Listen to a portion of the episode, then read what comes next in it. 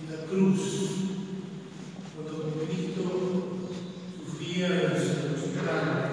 cuerpo, en su alma, sufría el, el encuentro dramático entre el pecado de los hombres y la misericordia de Dios, pudo ver a, a sus pies la consoladora presencia de la madre y del amigo. Y entonces dijo aquellas palabras tan breves, pero que son todo un testamento para el pueblo de Dios. Dijo a la madre, mujer, aquí tenés a tu hijo.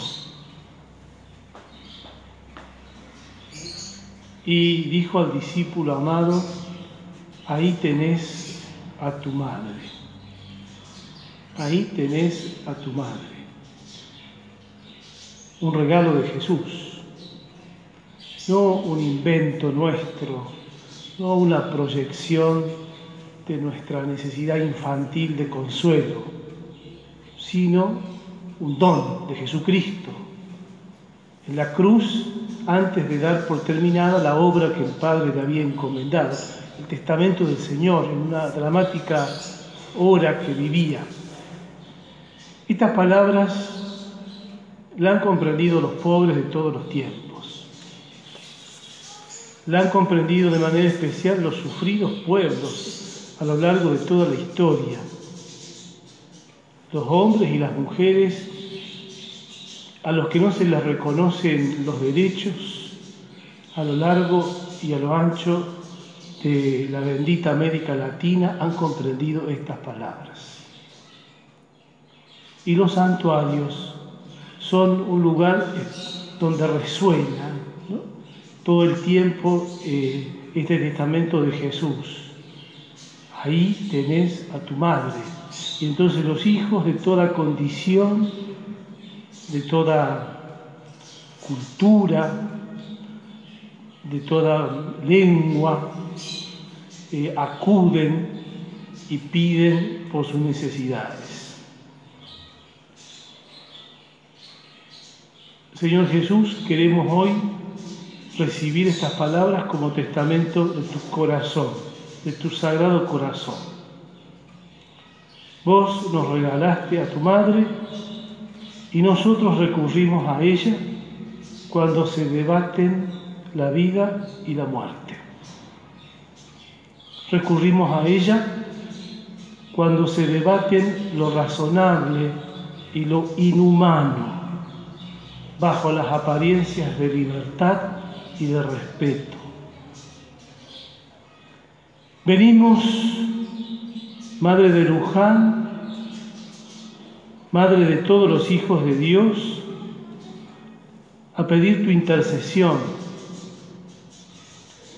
para que sean iluminados los dueños del poder y del dinero, para que se guarden del pecado de la indiferencia, amen el bien común, promuevan a los débiles y cuiden este mundo que habitamos.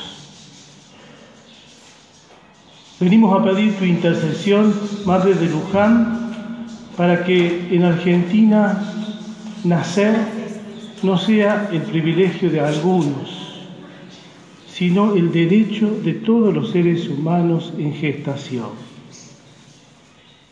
Venimos a pedir tu intercesión para que se reconozcan los derechos de toda persona humana a la vida desde su concepción